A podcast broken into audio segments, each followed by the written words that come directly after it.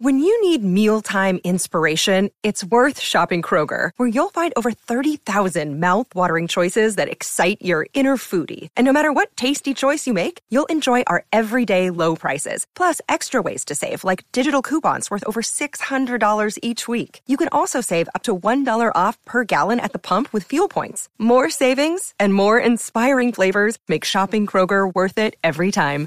Kroger, fresh for everyone. Fuel restrictions apply. Buenos días a todos, soy Víctor Abarca y estás escuchando Expreso con Víctor, el podcast diario sobre tecnología, tecnología que importa y cultura digital. Bien, y es que aún retumban los ecos de la caída de WhatsApp, en concreto para Telegram y sobre todo también Signal, curiosamente, sobre cómo la competencia también incrementó exponencialmente el número de usuarios y también hay novedades referentes a Nokia, Google y Twitter.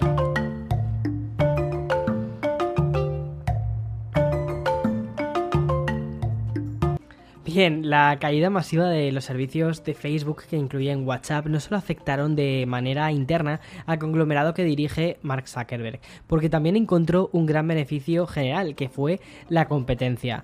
Y dentro de las plataformas y aplicaciones que van paralelas a WhatsApp, hay que, bueno, hay una que emergió por encima de todas y esa es Telegram.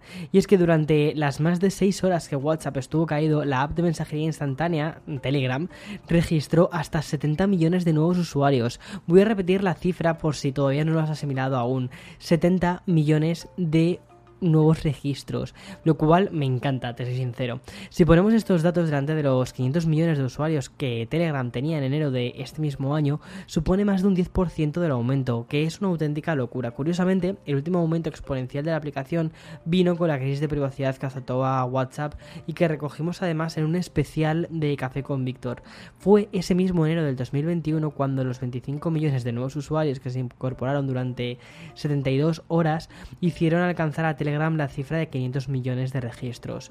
Estos datos de Telegram fueron dados directamente por el CEO a través de, una publicación interna que han hecho. A ver, a mí personalmente, o sea, Telegram es una aplicación que yo utilizo, sobre todo la utilizo, eh, la utilizamos de hecho muchísimo, Eloy y yo, para, hablar juntos. Eh, es una aplicación que, mm, bueno, es algo que creo que fue algo que empezamos a hacer cuando nos conocimos, sobre todo porque yo estaba en aquella fase que de hecho lo conté ¿no? en, el, episodio de WhatsApp, que había abandonado WhatsApp y la única forma de contactarme era por SMS o bien por Telegram.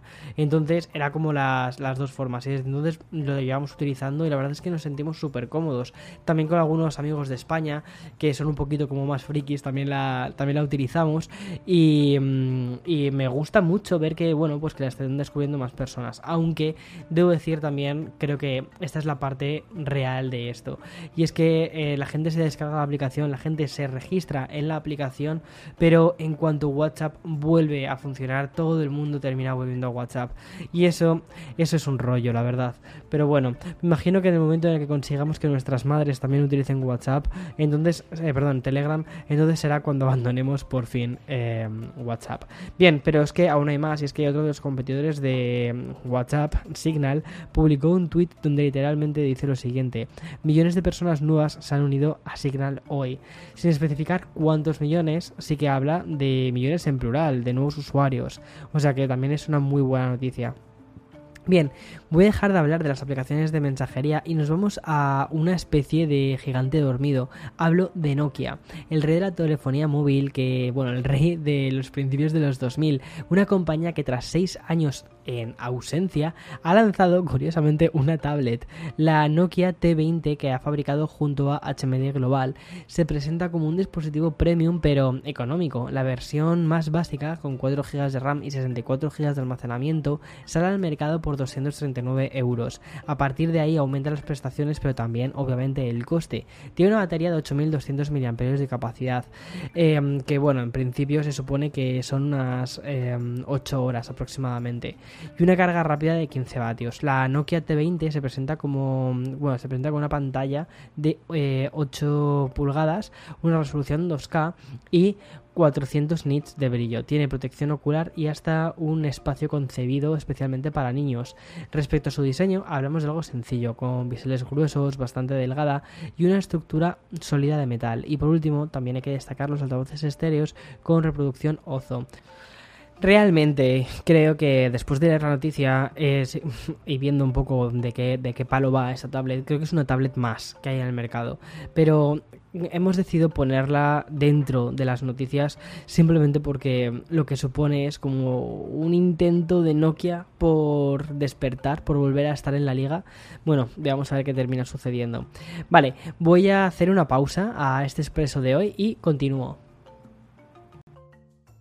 Sigo el expreso con una de esas noticias que me gusta destacar y es que Google ha emitido un comunicado para informar de unas nuevas funciones que van a ayudar a, reducir la huella de carbono. Con el objetivo de tener unos usuarios que apuestan por el desarrollo sostenible, la compañía ha implementado cambios en aplicaciones como búsqueda, mapas, viajes y también la aplicación de Nest.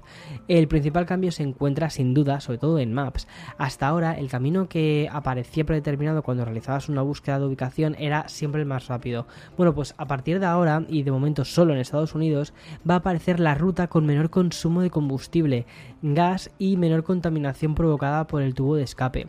En el caso de que esta ruta sea más lenta, Google de todos modos va a avisar a través de la aplicación sobre el consumo de cuánto sería la más rápida, para que sean las personas al final las que terminen eligiendo. Por cierto, esta modificación llegará a Europa ya entrados en el año 2022, pero va a llegar, o sea, que despacio, pero todo llega, de verdad. El resto de aplicaciones de Google que agregará también cambios tienen más relación con el tipo de información que darán a los usuarios. Por ejemplo, viajes mostrará las emisiones de dióxido de carbono asociadas con cada vuelo, incluso si la elección del asiento afecta a la huella de carbono individual. En, búsqueda, por ejemplo, la compañía cambiará la forma en la que aparecen los resultados cuando buscas cambio climático en lugar de mostrar los resultados habituales, se abrirá una página de resultados dedicada a información relacionada con el clima de, cada ciudad. Esto me parece muy interesante, sobre todo para que entendamos el tipo de, espacio en el que vivimos y podamos también ser cada vez más consecuentes de, las cosas que hacemos. También, por otro lado, hay una parte negativa en todo esto, al menos desde mi punto de vista, y es la especie de, shaming que hay muchas veces con el tema de los vuelos. O sea, sí, que una persona se coja un vuelo para irse de viaje de novios, o sea, es que no me parece que sea algo mm, sinceramente señalable. Creo que mm, hay muchas cosas también en el mundo, los vuelos privados, los vuelos lanzados al espacio, ese tipo de cosas que generan una huella de carbono tremendamente alta, eh, me parece mucho, mucho, mucho más importante que el hecho de que cojas un avión para ir a ver a tus padres. Pero bueno, ¿Está bien saberlo? Está bien saberlo. ¿Es algo que inmediatamente podamos hacer algo por ello? Pues a veces, te soy sincero, a veces, yo, o sea, aquí sincerándome un poco contigo, ¿vale?